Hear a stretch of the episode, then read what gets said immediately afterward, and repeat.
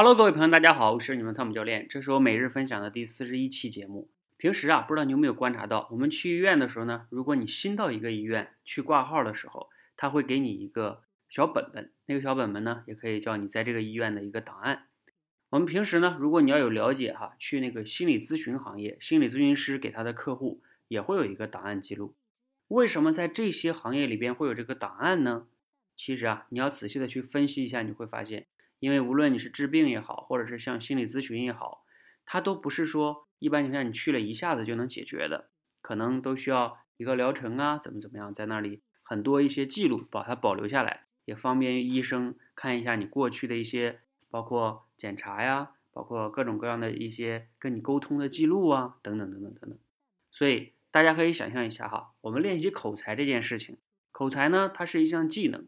这个技能啊，它也涉及到多方面，比如说像我经常讲的学习呀、思考啊、行动啊、表达呀、写作呀，它是一个综合的因素。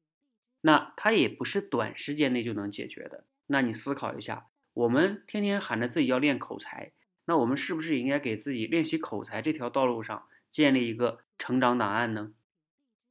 我们在第五期的多维班里边呢，就给每个学员啊建立了这样的一个成长档案。这个成长答案呢，大概会包括三个部分。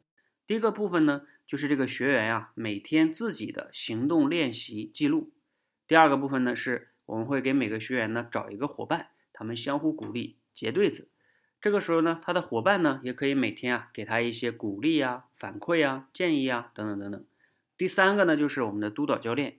我们督导教练呢会不断的跟学员去沟通。比如说，举个例子，这个学员不行动了，三天都没行动。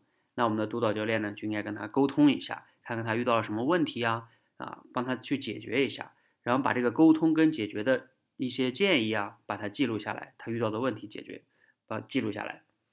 那这样的话呢，这三个部分哈，就会形成我们的一个档案的大体的一个框架。当然了，具体的一些细节啊，我们会在实践的过程中呢，不断的去完善。大家可以想象一下哈，你记录一周、一个月。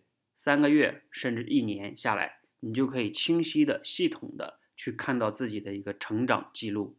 包括呢，如果你遇到了瓶颈啊或者问题，我们也能通过过去你的练习的一个记录，包括你可以跟我们其他的同学的档案做一下对比，你就能看到那些进步快的同学他们在过去都做了什么。有的时候啊，我们都每个人都特别看到每个人的结果，说，哎呀，他怎么这么厉害呢？但是呢，可能你并不了解他过去做了哪些细节的工作。这样的话，我们可以通过别人身上也能学到很多东西。我们希望呢，通过这样一个成长档案，让你更好的了解自己，也能更好的从根本上解决自己的口才问题。遇到问题呢，你也可以从过去的一些记录中去寻找答案。好，那这就是我们希望的哈，给每个学员呢建立一个成长档案。